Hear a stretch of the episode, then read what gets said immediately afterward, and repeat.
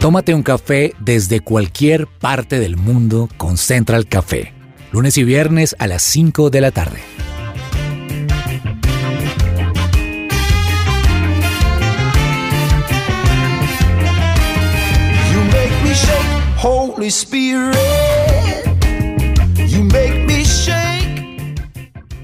Hola, hola, ¿qué tal a todos? Un gusto saludarlos. Qué bueno que estén conectados a esta hora, que nos estén escuchando delicioso en un podcast o en directo a través de nuestra AM 1160. También nos pueden escuchar ustedes a través de supresenciaradio.com. Es un gusto tenerlos. Sírvanse un buen cafecito porque hoy vamos a tener un tema delicioso, un tema exquisito además, de esos que nos relajan, que nos gustan, que nos llegan al alma.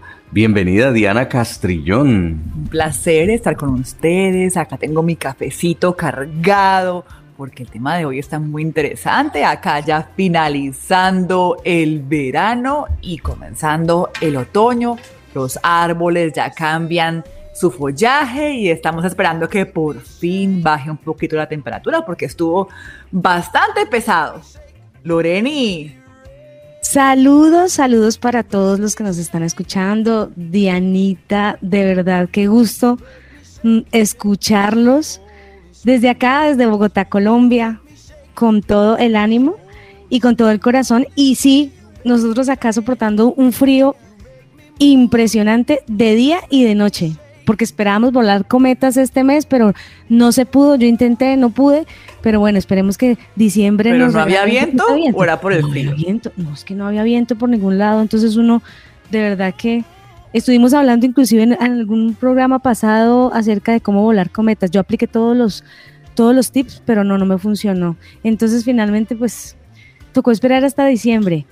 Pero qué rico que nos regale Dios aquí un, un solecito más tarde. Sí, sí, sí, Juanita.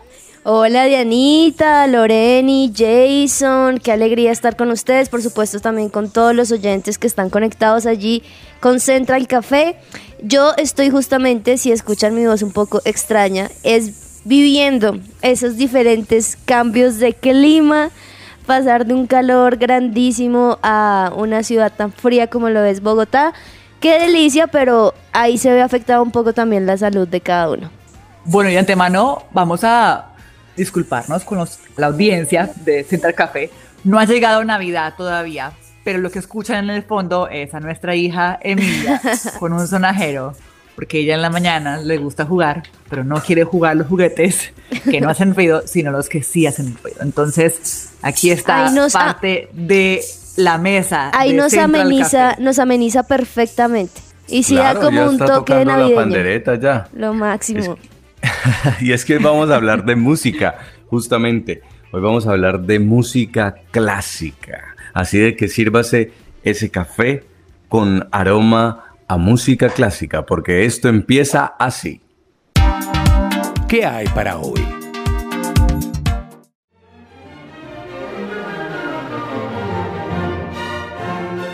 Y bueno, ustedes sabían que si tienen un hijo en condición de discapacidad es probable que les den pensión anticipada de vejez.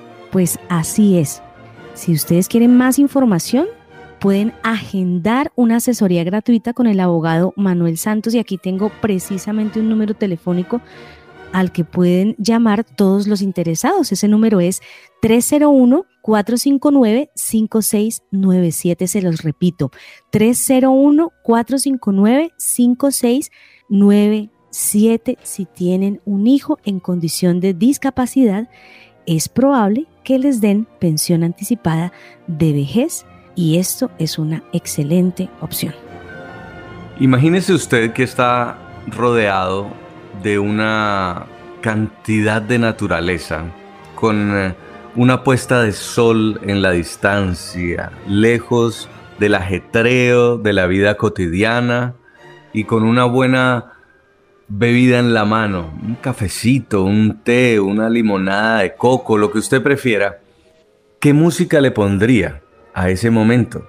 Hay gente que le pone, no sé, eh, rock and roll, reggaetón, cumbia, pero yo creo que ese momento combinaría mejor con una música instrumental o con una música clásica. Al menos los que conocemos algo de esto, porque a mi papá le encantaba poner música clásica, sabemos que esa música relaja, esa música realmente sirve para descansar. No sé qué piensan ustedes, qué conexiones han tenido con la música clásica. A mí me encanta. De hecho, desde que estábamos embarazados, la pediatra nos lo recomendó, pues para mí y para el embarazo. Y resulta, o coincidencialmente, esa música, cuando Emilia está de mal genio o está estresada, se la pongo y ella inmediatamente se calma. Entonces, es el día a día de esta casa, en las mañanas, en las tardes, cuando juega se le pone y ella le encanta.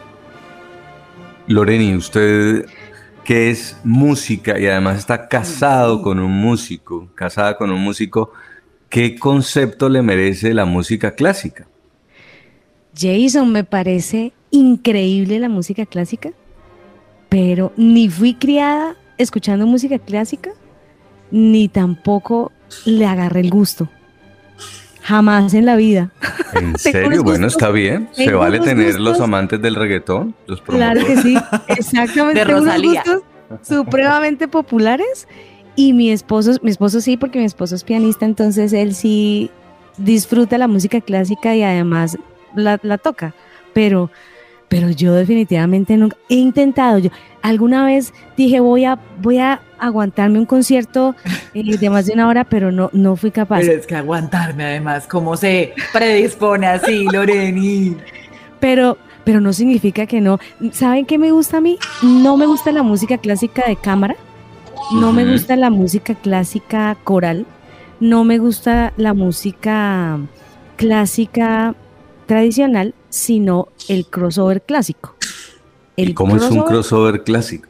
El crossover clásico es esa fusión de música clásica con algunos toques de instrumentación sintética, que es lo que usa nuestra música contemporánea, que no son instrumentos reales, sino instrumentos sintéticos o instrumentos secuenciados. Entonces, fíjese que uno tiene un poquito más de familiaridad con esa- ese tipo de música que se ha fusionado con el rock, que es popular y que es clásica y popular a la vez esa, esa fusión. Pero yo les digo más o menos algunos representantes de esta música y ustedes me van a decir que sí la han oído. Andrea Bocelli. Me gusta. Entonces, eso es más digerible para mí, porque yo digo, bueno, listo. Andrea Bocelli me, me presentó en algún momento eh, otro tipo de, de- de- de música clásica que es la ópera, ¿cierto? Entonces dije, bueno, esta persona fusiona, fusiona los géneros populares con la cantada, como digo yo, clásica. Entonces fue más digerible para mí. Pero no, pues que por favor tenga misericordia de mí, que yo fui criada en medio de rancheras y en medio de música popular. Entonces no podía. Pero Bocelli es un gran No me exigen, artista. no me encanta. Y de salsa también. Los caleños nos criaron con salsa. Ah. Exacto. Pero yo amo las fusiones en todo sentido. Las fusiones en la comida, las fusiones, las fusiones en la vida. O sea que a le encanta un petronio. Sí, Se lo sí, baila. sí. Ahora piensen, por ejemplo, cómo sonaría esa fusión de música clásica con, con la marimba, con, con otros instrumentos, igualmente orgánicos, pero, pero clásicos. No la conozco, pero Loreni, a ti que te encanta esto, imagínense que hay una agrupación del Pacífico que conoció un DJ europeo, si no estoy mal, nórdico, y hacen mezclas de música del Pacífico con electrónica y ella es la sensación en Europa y hace unos conciertazos. Me acuerdo, le debo el nombre, pero yo hice una historia de ella cuando vivía en Colombia para medio internacional y les encantó. Ajá. Y Europa Claro. es la música, es la cuna de la música clásica. O sea, es un lugar donde nace esta música y donde usted podría escuchar esta música perfectamente porque además hay recintos de varios siglos de antigüedad. Así de que si usted va a viajar a Europa, no se pierda también la oportunidad de ir a uno de los lugares más emblemáticos para escuchar música clásica, por ejemplo en, en Viena, en Austria, también lo puede hacer en, en Alemania, lo puede hacer en, Italia. Hay muchos lugares muy chéveres donde usted puede conocer más sobre música clásica, pero no la interrumpo, Loreni, porque usted estaba terminando la idea. no, los escuchaba hablar y me estaba acordando de Mozart. Para que vean que es que a mí no me gusta escucharla, pero pues alguito, alguito he, he aprendido y es que Mozart tiene o es el autor de una de las melodías más conocidas por, por, por los que nos gusta la música popular. Y es esta, mire. Voy a tratar de cantarla.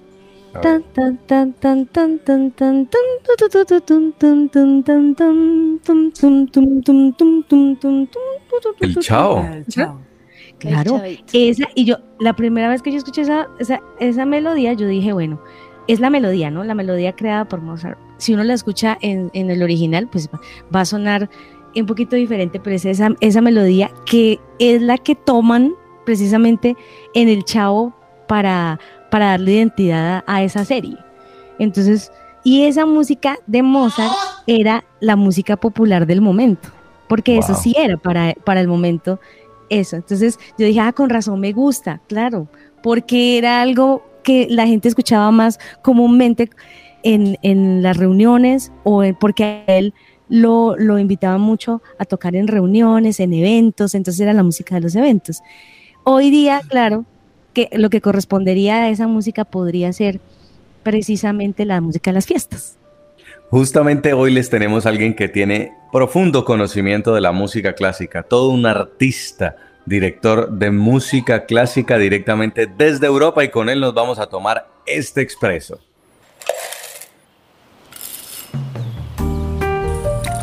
Llegó la hora de tomarnos un expreso.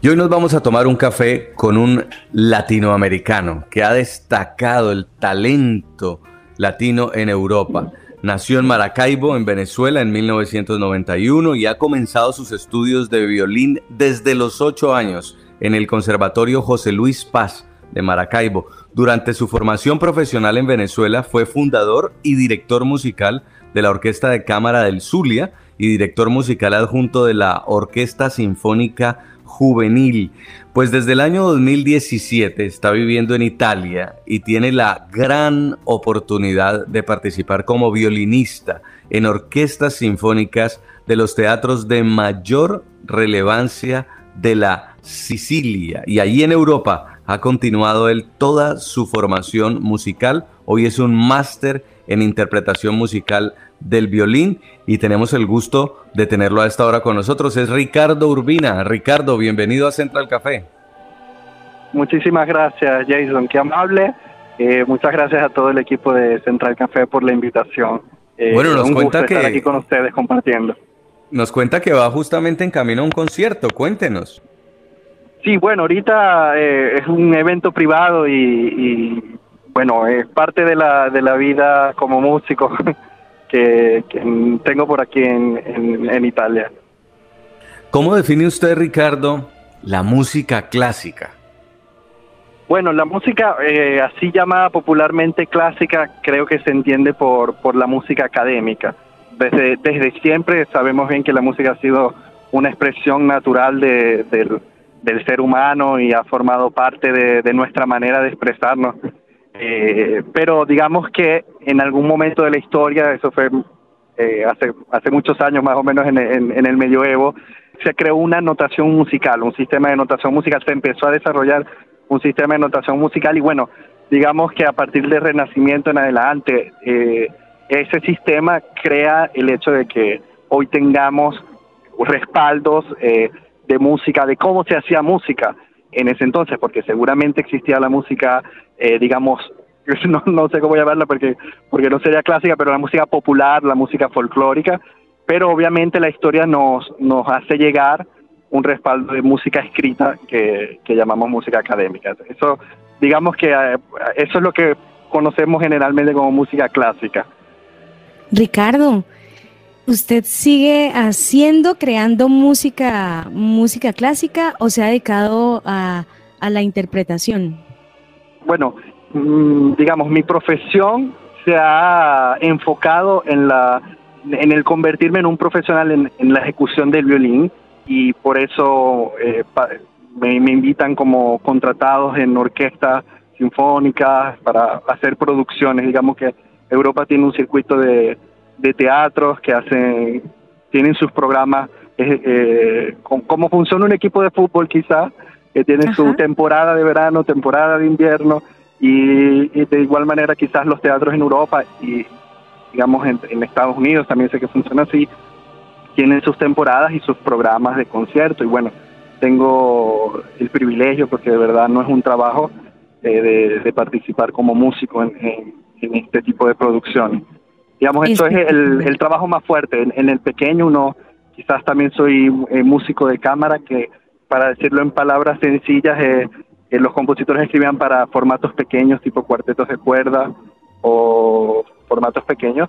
Y digamos, es, es una pasión muy fuerte que tengo sobre, sobre la música de cámara y, y es mucho más factible tocar en un formato pequeño, mucho más frecuente que quizás con una orquesta sinfónica. Espectacular, Ricardo. ¿Cómo es un día en la vida de un violinista, eh, intérprete, creador en, en Europa? Me intriga muchísimo porque, porque tengo, tengo en mi mente la idea o la escena de las películas, pero yo quiero que tú, Ricardo, nos cuentes cómo es esto, por favor. Me emociona muchísimo más, interesantísimo poder, poder ver esto inclusive, por favor, eh, poder escuchar algo de lo que tú has hecho. Claro, seguro, con mucho gusto. Bueno, eh, digamos que, el- que, el- que la ventaja que tiene Europa en general que tiene una muy fuerte tradición eh, que abarca las artes en general, no solo la música, pero eso ha hecho que hayan instituciones, muchos, una tradición de ir al, al teatro también por parte de la sociedad, eh, que bueno, en, en- la época actual seguramente eso viene también a entrar en competición con otros intereses, pero eso permite que, que uno una rutina de, de- vivir de la música. Eh, me, pasa de ensayo. Esta mañana tuve un ensayo para un concierto que será en octubre. Ayer en la noche toqué con un quinteto de cuerdas en un concierto en una pequeña ciudad. Y bueno, eh, es una ventaja el hecho de estar todo el tiempo involucrado con lo que es, digamos, nuestra profesión y al mismo tiempo que no es una, no es una profesión para mí, eh, de verdad yo lo veo como un privilegio porque no lo veo como trabajo y estar siempre con el instrumento. Eh, uno, uno casi que pasa todo su día de un ensayo a otro, de un concierto a otro y bueno, eso va a ser muy lindo seguramente. Hace unos minutos hablábamos que no todo el mundo, o como usted comentaba, tiene esa tradición de escuchar música clásica. ¿Qué le diría o qué tips tiene para aquellos que quieren incursionar en esta nueva para ellos eh, onda de disfrutar la música clásica? Mira, me ha ocurrido anécdotas muy particulares con gente que nunca en su vida ha escuchado música clásica, que le he invitado a un concierto y después de que van al concierto me dicen, eh, eh, conchale, pero es, es, es muy bonito, de verdad es muy bonito, no me lo esperaba, me imaginaba algo aburrido y bueno, yo creo que si tendría que dar un consejo, eh, obviamente como cuando uno, como cuando uno quiere eh, aprender a dibujar quizás o, o cuando uno está aprendiendo algo nuevo, uno no comienza por lo más complicado. Entonces, obviamente, quizás escuchar una sinfonía de Mahler, que es un compositor que puede durar una hora y media, dos horas, solo una sinfonía, eh, podría ser muy complicado, pero quizás comenzar desde música de Mozart, eh, algunas sinfonías de Beethoven, eh, y recuerdo, recuerdo de hecho un amigo que hizo una tesis, un amigo violinista que hizo una tesis que él hacía todo un estudio de cómo eh, ayudar a alguien que nunca ha escuchado música clásica para ir poco a poco eh, eh, acostumbrándolo a un lenguaje a un lenguaje nuevo entre comillas. Loreni vio Mozart, Mozart. Estamos aquí, estamos súper ya atrapados por, por, por todas las, las historias. Es, es una música para acercarse a ella que, que no, no todo el mundo tiene, como tú lo contabas hace un momento, la tradición, la tradición de escucha. ¿Cómo podemos educar esta generación para, para la escucha de la música clásica? Que siento yo que en Latinoamérica pareciera estarse dilatando. ¿O qué, qué piensas tú, Ricardo? Yo creo que eso es un desafío actualmente, no solo en Sudamérica, pues seguramente eh, el hecho de, que Europa tiene una larga tradición eh, la hace menos, la hace más aventajada.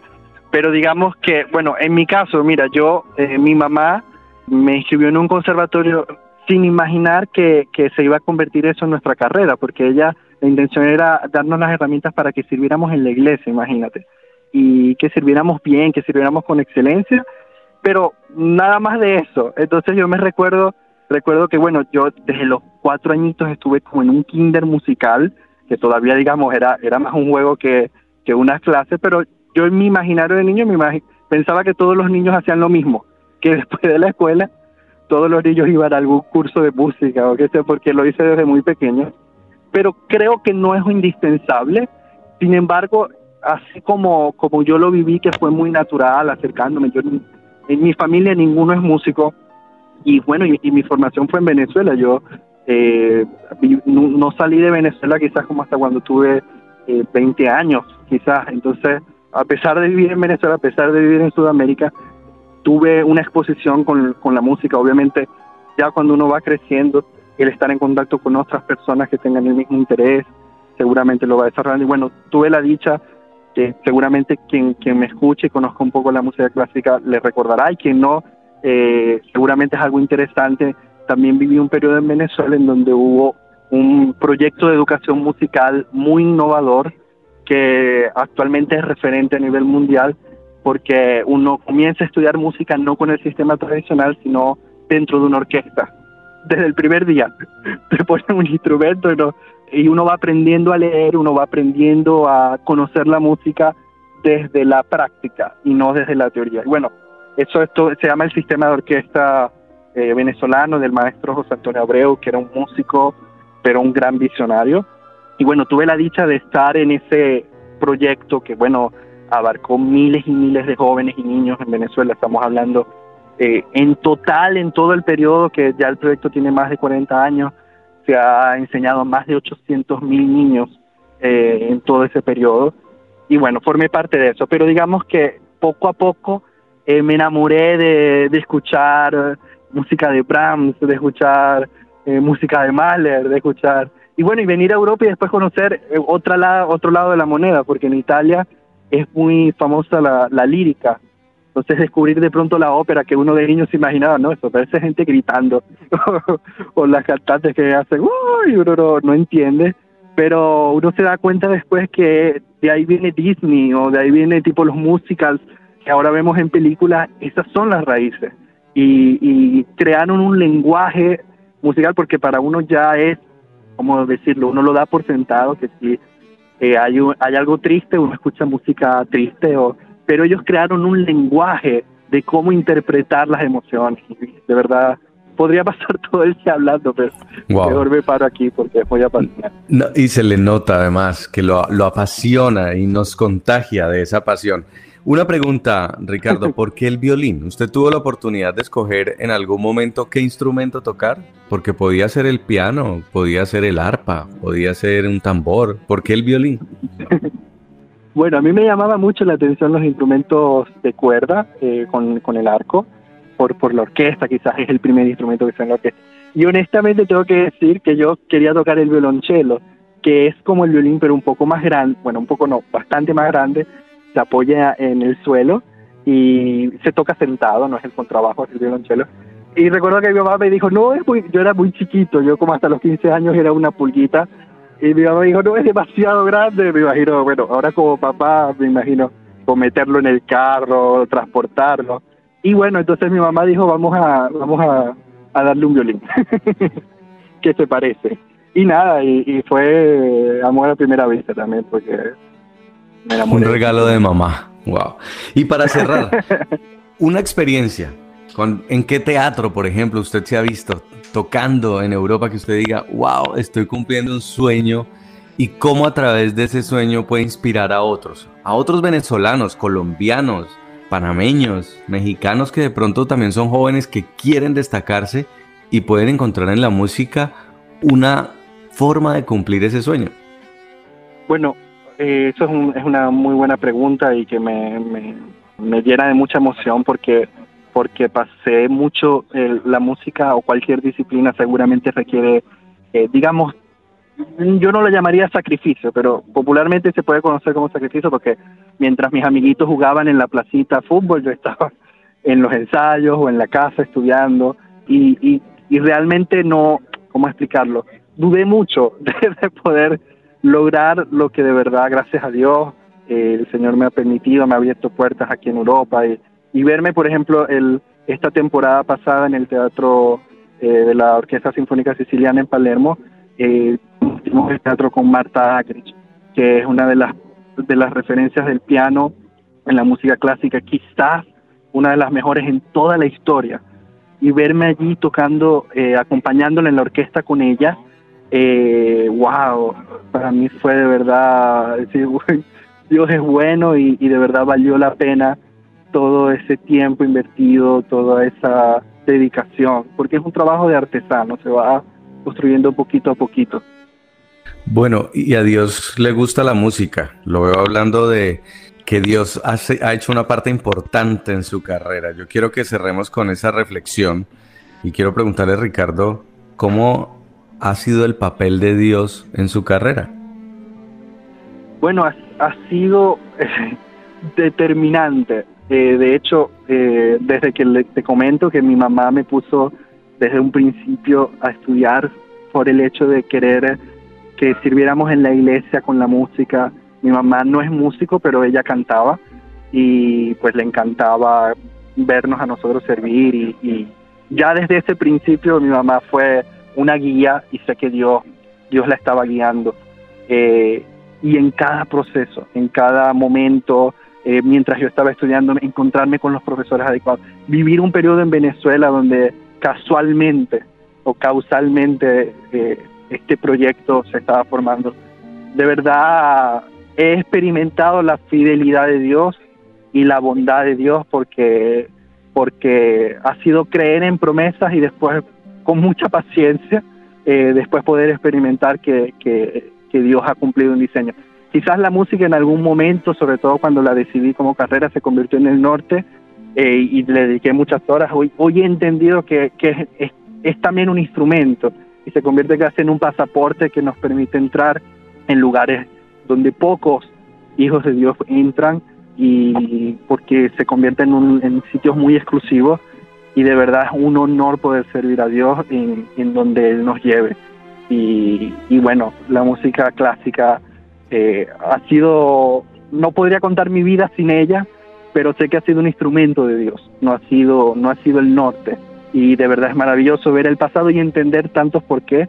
Así que yo creo que, que lo importante es tener un centro claro y creo que, que bueno, la música sin lugar a duda puede ser de contribución a toda la sociedad, no todos tienen que ser músicos profesionales, pero sin duda eh, es un instrumento que Dios usa eh, de manera muy directa.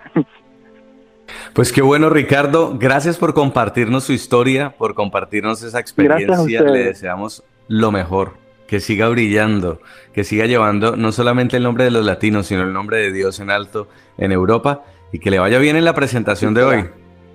Así será. Muchísimas gracias, Jason, y gracias a todo el equipo aún de Central Café por, por acogerme así, así también. Siempre gracias. bienvenido, un abrazo. Bueno, nos tenemos que ir a una pausa ya, se nos alargó esta conversación tan buena que estábamos teniendo, pero ya viene la tía. Nos vamos a tomar un café hoy con la tía, que nos trae chismes por lo que veo. Ya volvemos.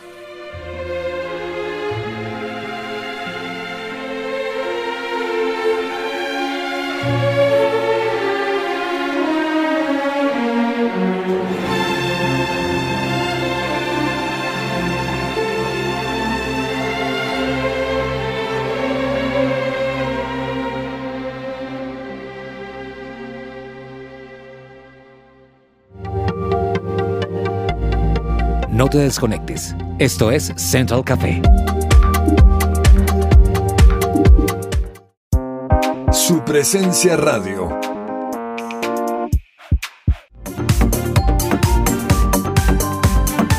Regresamos a Central Café.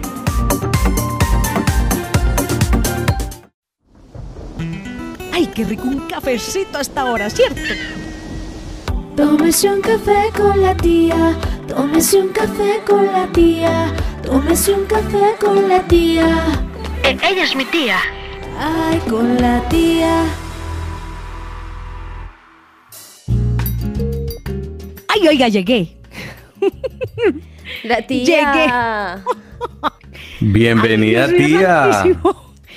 Ay, Jaycito tan lindo, ¿cómo le ha ido? Ay, no, oiga, Vea, tiempo sin dándole. verlo. No, extrañándola, escucharla. Ay, no. ¿Cómo le ha ido de papá? Vea, No, hermana, esto es un hermoso caos. Uy. oiga, felicitaciones, Jaycito, no hay que tenga miles más. Y estamos felices, felices viendo esos cachetes y mordiéndolos todos los días. Ay, no, De no, no. Oiga, Juanita Cacheticos, ¿a usted le gusta el chisme? Porque le traigo hoy. le traigo un chisme para que vea. Le traigo un chisme Uy, de la vida. tía, tía, no, pues con, con usted sí, porque a mí por lo general no me gustan, pero con usted que todo es más, más ameno, por supuesto, ¿qué quiere contarnos, tía? ¡Ay, el chisme es rico! Ay, vea, mejor dicho, no hay nada mejor que tomarse una guapanelita con queso y con almohábana y chismosear.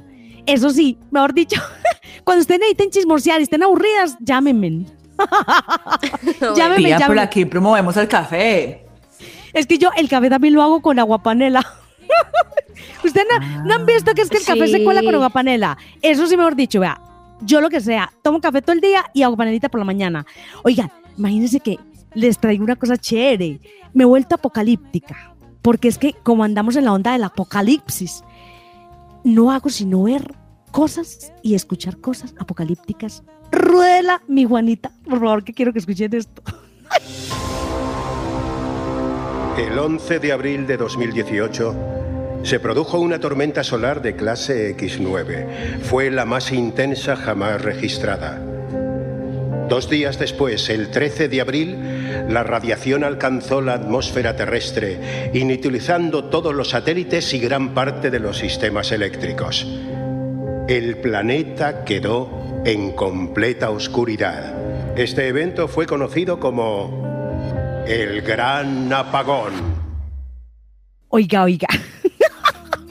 Uy, tía, qué susto, ¿qué es eso? No, pues que imagínense que últimamente ando yo escuchando podcast.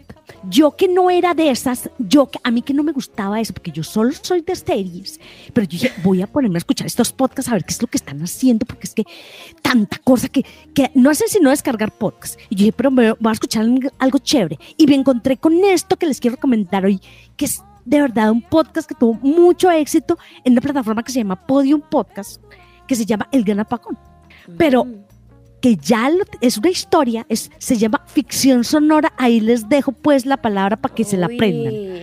Ficción sonora para aquellos que no solo les gusta perder el tiempo escuchando boas, sino también divirtiéndose con las historias que todo el mundo narra. Porque además a este podcast son invitados actores reconocidos y de vez en cuando, de cuando en vez, pues ¿qué hacen? Graban sus voces ahí. Y esto, pues imagínense que nace de algo que sí realmente puede pasar. Ay, a mí lo que más me asusta. a mí lo que más me asusta de estos podcasts apocalípticos o de las series apocalípticas ¿Qué es, que es? todo puede pasar. que son cosas posibles. Ay, Dios mío. Pues sí, es no cierto. contentos.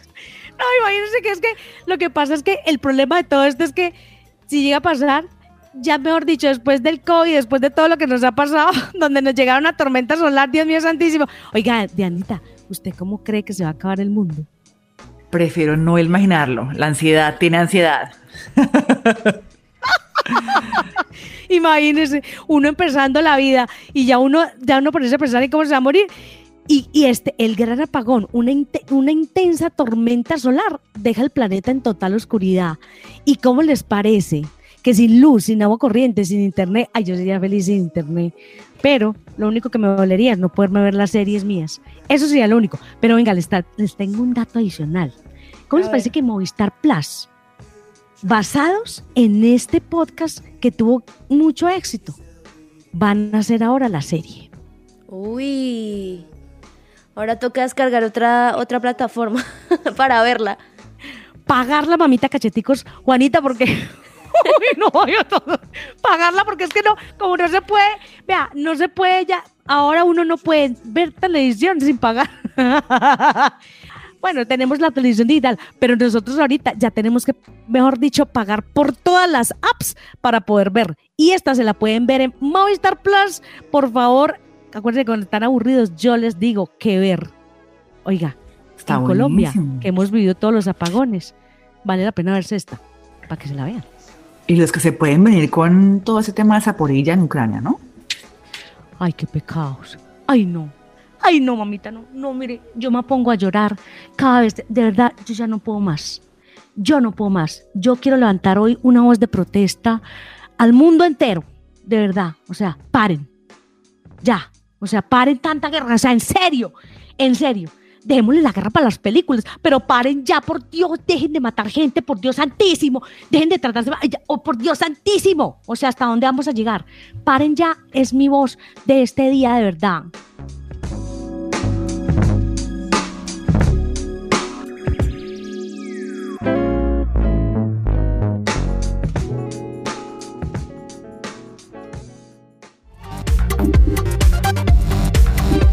Estás conectado con Central Café.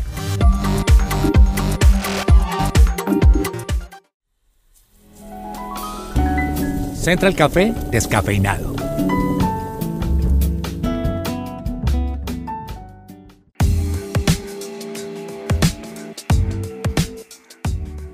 Hoy en Central Café Descafeinado tenemos un ejemplo de emprendimiento, de cómo una tienda que empezó en un garaje de 20 metros vendiendo hortalizas y verduras se convirtió en una cadena de supermercados con varios puntos de venta. Se trata de Lichi Go y estamos justamente con Andrés Pardo, su representante. Pero dejemos que sea él quien nos cuente sobre este negocio. Andrés, bienvenido a Central Café. Cuéntenos, ¿qué es Lichi Go y por qué es el supermercado que está de moda en la sabana? Bueno, muchas gracias por la invitación y un saludo muy especial para todos los oyentes. Bueno, te cuento, Lichigo es un formato totalmente innovador. Realmente si escuchamos mucho que es el supermercado de moda de la sabana. Nosotros qué ofrecemos? Ofrecemos productos, los productos que ofrece nuestra tierra colombiana, como frutas, verduras, pollo fresco y sin marinar, pavo, carnes maduradas, opciones veganas y saludables que tú sabes que ahora tanto busca el consumidor colombiano que cada vez es más consciente de su salud y bienestar. También complementamos el recorrido con el mejor café de selección de nuestra tierra, una panadería a la altura de las mejores, realmente es un espacio muy acogedor, muy lindo. Tiene, por ejemplo, también un tema de brunch los fines de semana que ha cogido mucha fuerza y es, los invito a conocerlo, es espectacular. Una cava de vinos y quesos y charcutería muy linda y demás productos de abarrotes y aseos. Queremos realmente que nuestro cliente encuentre todo lo que necesita en un solo lugar y viva una experiencia diferente. Usted nos habla de los productos de nuestra tierra. ¿Cómo es el proceso y cómo se benefician los campesinos? Bueno, sí, muy importante. Nosotros estamos comprometidos con disminuir los intermediarios y obtener un producto de primera calidad. Es por esto que una gran variedad de productos son comprados directamente en cultivos de nuestros campesinos colombianos. Por ejemplo, el aguacate Lorena de Mariquita es una variedad original con características de sabor únicas y diferentes a las que se consiguen en otras zonas del país así como el plátano Artón del Llano, el mango original Gaira y muchos otros frutos que hemos identificado viajando a través de nuestro hermoso país y haciendo lazos con nuestro campesinado, pues que tanto necesita de nuestro apoyo y consumo consciente. ¿Dónde nace Lichigo? Bueno, Lichigo es un formato que veníamos ya visionando desde hace harto tiempo es la suma de esfuerzos de dos familias emprendedoras colombianas a partir de la experiencia de más de 30 años trabajando de la mano del agro y haciendo una red comercial con pequeños, medianos emprendimientos. Muchos de ellos incluso ya son grandes empresas y son motivo de, orgullo para nosotros. Entonces realmente Lichigo es esa visión de supermercado saludable que tenemos de aquí hacia adelante, en donde pues como lo decía antes, el consumidor es mucho más consciente, queremos cada vez consumir productos más frescos y saludables y pues queremos llevarlo también al alcance de, de todas las personas. ¿Cuál es la invitación para nuestros oyentes? Claro que sí, queremos que nos conozcan y descubran por qué somos diferentes y se lleven una experiencia totalmente diferente al mercado. Estamos ubicados en la vía Chía Cajicá 500 metros después de Home Center en la curva donde inicia la variante hacia Zipaquirá. También queremos ofrecerles un descuento para que nos visiten diario en frutas los lunes de Plaza Go, en carnes los martes de carne de res y cerdo, los miércoles de pollo, el jueves tenemos una serie de descuentos como pavo, el viernes de pescado y el último jueves de cada mes ofrecemos toda la tienda con el 15% de descuento. Además también para la facilidad de nuestros clientes ofrecemos domicilio gratis y pues pueden consultar esta y más información en nuestras redes sociales arroba tiendas Lichigo o nuestra línea 350-577-7720. Muchas gracias Andrés por esta entrevista para Central Café, todos invitados a Lichi Go. Y este fue un descafeinado con sabor a emprendimiento en Central Café.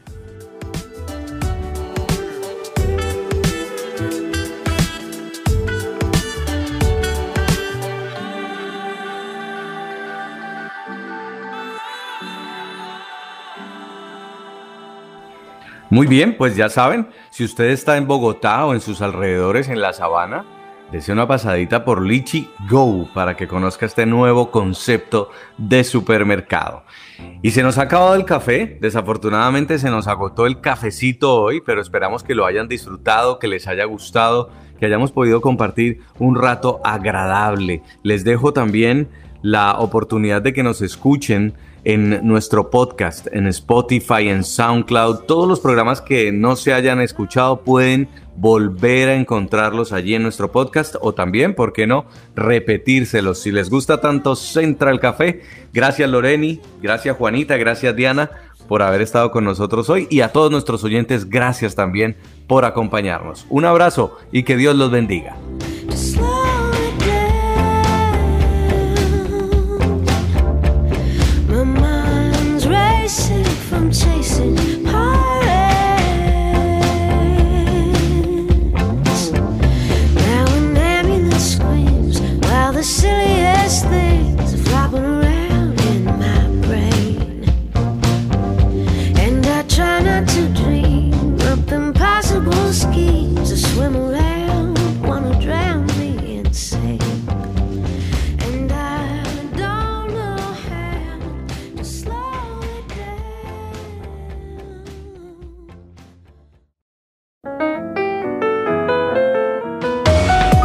Central Café también está en su presenciaradio.com. Allí puedes encontrar el listado con todos los programas de Central Café en SoundCloud.